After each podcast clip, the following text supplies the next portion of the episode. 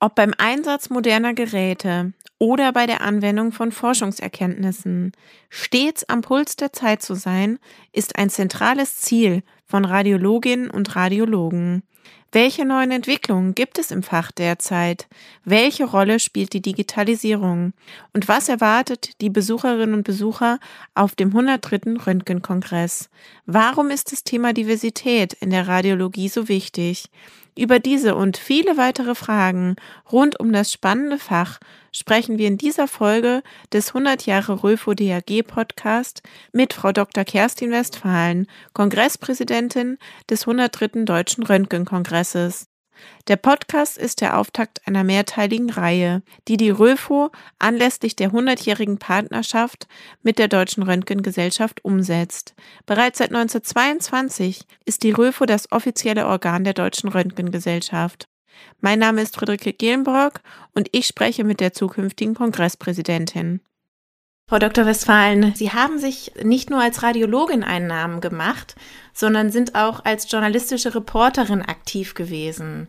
Wie sehen Sie die medizinjournalistische Berichterstattung denn momentan, gerade in Zeiten der Corona-Pandemie? Ja, man ist, wenn man zur jetzigen Zeit im Gesundheitswesen arbeitet, äh, hin und her gerissen und auch enttäuscht, muss ich sagen, weil wir natürlich einerseits erleben die Realität von Corona im Krankenhaus und andererseits die Berichterstattung, die das in unseren Augen nicht unbedingt so widerspiegelt.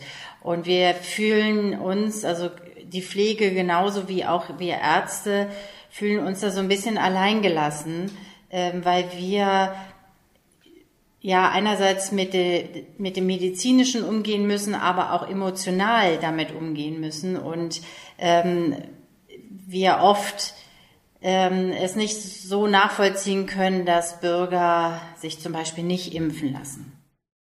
Sie sagten, es ist schwierig, emotional manchmal mit der Herausforderung als Mediziner umzugehen. Ähm, gerade als Radiologin stelle ich mir das extrem herausfordernd vor. Von Ihrer Arbeit hängen täglich Menschenleben ab. Wie gehen Sie denn mit dieser extrem hohen Verantwortung um?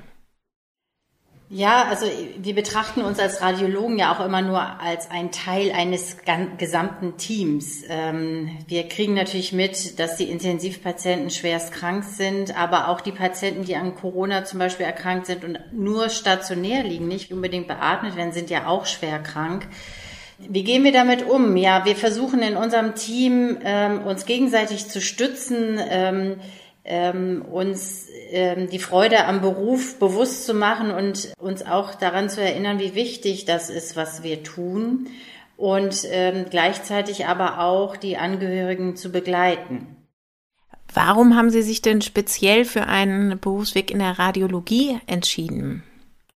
Das war bei mir nicht unbedingt eine bewusste Entscheidung. Ich habe zu einer Zeit studiert oder meine Ausbildung gemacht, wo es noch schwer war, eine Stelle zu bekommen. Und ich habe in der Chirurgie angefangen und äh, bin über die Gefäß- und Thoraxchirurgie dann so mehr oder weniger durch Zufall in der Radiologie gelandet und habe das nicht einen Tag bereut, weil ich mich da ganz schnell wiedergefunden habe, weil die Radiologie ja nicht nur aus Diagnostik besteht, sondern auch aus Interventionen. Und das ist ja sehr nah dem Chirurgischen. Und ähm, das war dann meine Passion ab dem ersten Tag. Und ich äh, bin sehr, sehr glücklich und versuche da dieses Glücksgefühl ähm, auch den jungen Kollegen zu vermitteln, ähm, wie toll dieses Fach eigentlich in sich ist und welche Möglichkeiten man hat ähm, wenn man sich für das, für das Interventionelle äh, interessiert oder auch für die Diagnostik, bietet die Radiologie so viele Facetten, das ist so vielfältig, das findet man in keinem anderen medizinischen Fach so wieder. Der Fortschritt ist so immens in der Radiologie. Wir, wir stellen uns neuen Situationen, neuen Problemen. Die Technik hilft uns dabei, und äh, dadurch wird es auch nie langweilig. Sie sprachen von dem ähm, besonderen Fortschritt. Was sind da aktuell neue Entwicklungen, ähm, die da besonders gewinnbringend sind? Ja, da ist das große Thema der künstlichen Intelligenz, äh, die ganzen Algorithmen, die uns helfen, in kürzester Zeit äh, umfassende Diagnostik zu machen, Das ist ein Thema, was jetzt, sage ich mal, noch so ein bisschen in den Kinderschuhen steckt, aber sicher ähm, die Zukunft bestimmen wird. Das wird uns auch helfen, dass wir wieder Ressourcen gewinnen, indem KI für uns bestimmte Dinge vorarbeitet, dass wir diese neu gewonnenen Ressourcen dafür nutzen können, äh, nachhaltiger in, in unserer Kommunikation mit Patienten, mit Kollegen, mit Mitarbeitern, all das, was uns so ein bisschen immer abhanden kommt, weil die Zeit immer an uns zerrt, ähm, da sehe ich die große Chance, dass wir das wieder äh, für uns gewinnen können. Können Sie da ein äh, konkretes Beispiel nennen aus der Radiologie? Wo wird da KI zurzeit eingesetzt? Zum Beispiel ist die ganze onkologische Bildgebung äh, ein Paradebeispiel dafür, dass wir dort immer mehr Algorithmen, also Lungenrundherde, die zu detektieren und zu klassifizieren, dass wir auch ähm, Veränderungen in der Leber, ähm, also die pathologisch sind, äh, automatisiert, vermessen. Das ist alles schon ein Alltag. Die Zukunft bietet uns vielleicht sogar das vorab äh, Röntgen-Thorax-Befunde schon klassifiziert werden und dann nur noch, ähm, sage ich mal, nur noch der Radiologe das verifiziert, hat die künstliche Intelligenz wirklich die richtige Entscheidung getroffen. Also da wird es ganz viel geben in der Zukunft und wie gesagt, ähm, ich sehe das als ein Gewinn für uns Radiologen und nicht als Bedrohung. Wird es auch äh, Thema auf dem ähm, Röntgen-Kongress sein? Nein, ähm, in diesem Jahr haben wir den Fokus mal etwas verschoben zu den äh, Hauptthemen Nachhaltigkeit und Diversität. Sie wissen, ähm, die Nachhaltigkeit äh, der Klimawandel wird die größte Herausforderung für unsere Gesellschaft äh, in den nächsten Jahren oder Jahrzehnten sein. Auch dem wollen wir uns als Radiologen stellen. Gleichzeitig ähm, werden wir gesellschaftlich immer moderner, immer diverser und auch das ist ein Thema, dem wir uns stellen wollen, ähm, damit die Radiologie in Zukunft auch, also oder zukunftsfähig bleibt. Sie haben sich als ähm, Kongresspräsidentin das Ziel gesetzt, ähm, den Anteil von ähm, weiblichen Vortragenden im Fortbildungsprogramm auf mindestens 35 Prozent ähm, zu bekommen. Warum ist Ihnen das so wichtig und wie wollen Sie das erreichen?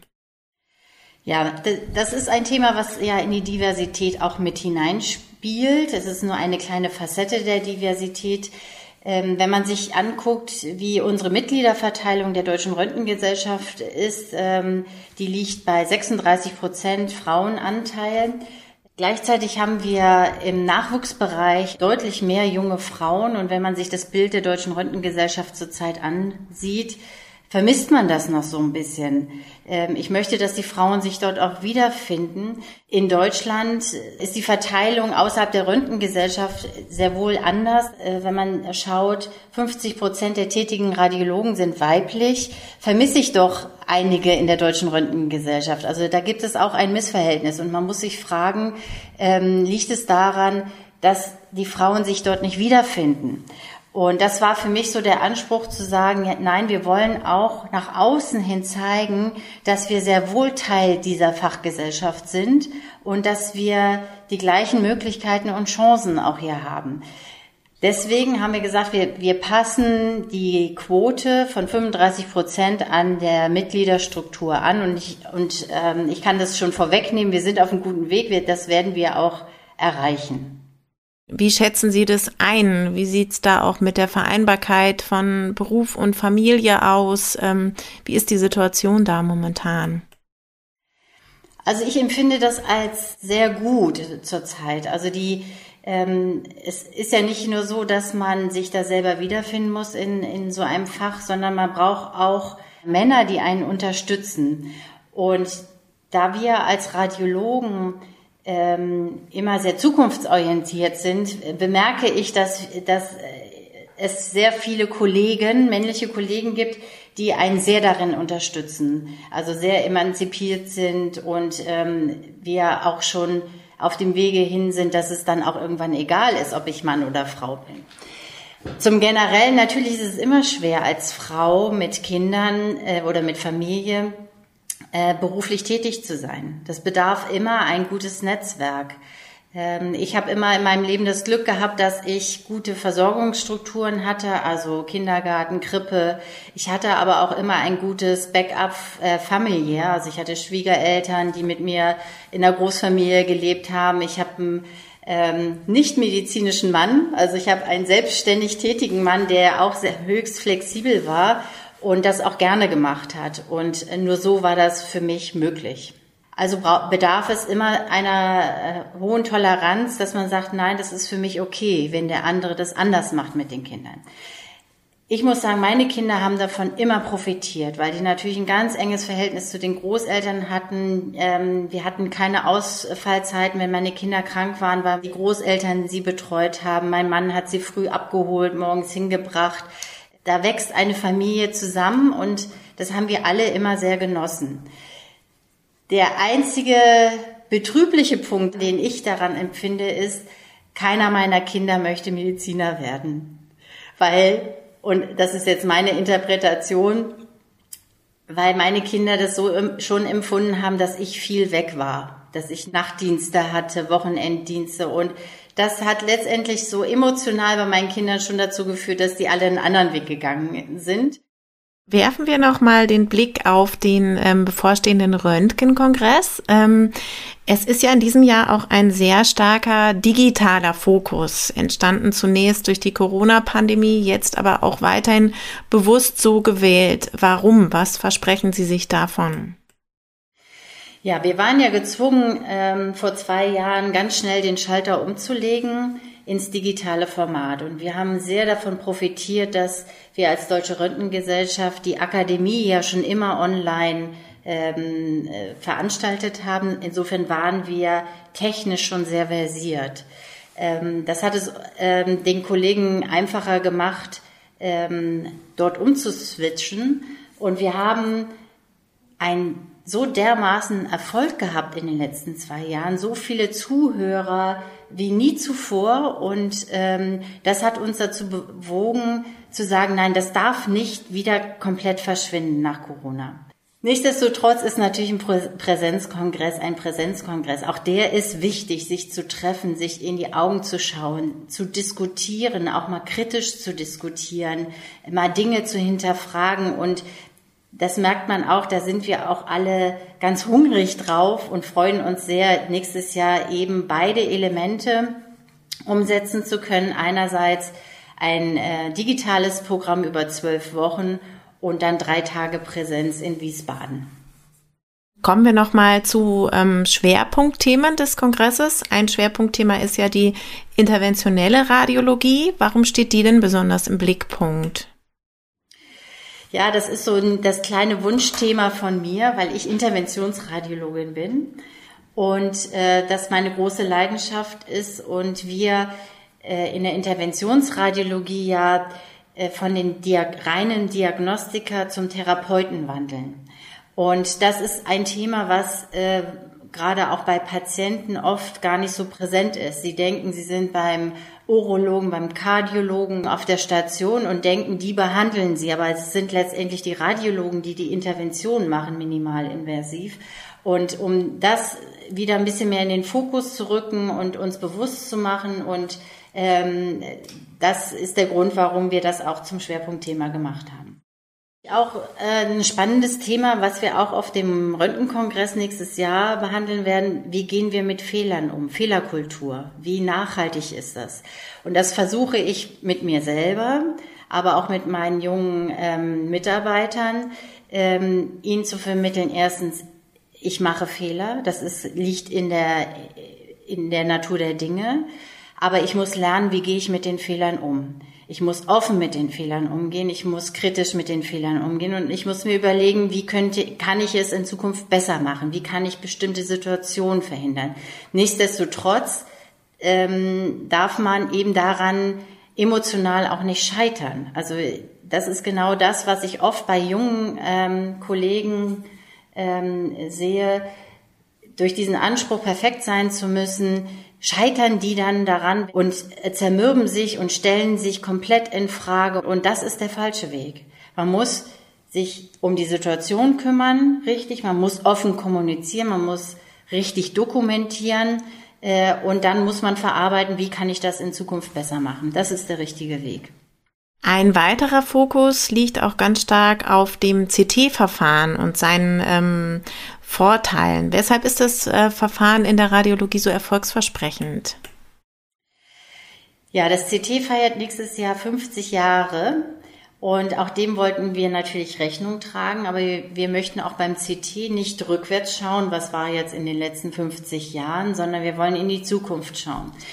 Das CT hat ja auch in den 50 Jahren Zeiten gehabt, da äh, hätte man gedacht, okay, das CT wird jetzt abgeschafft. Es wird andere Methoden, es gibt andere Methoden wie MRT und CT brauchen wir gar nicht.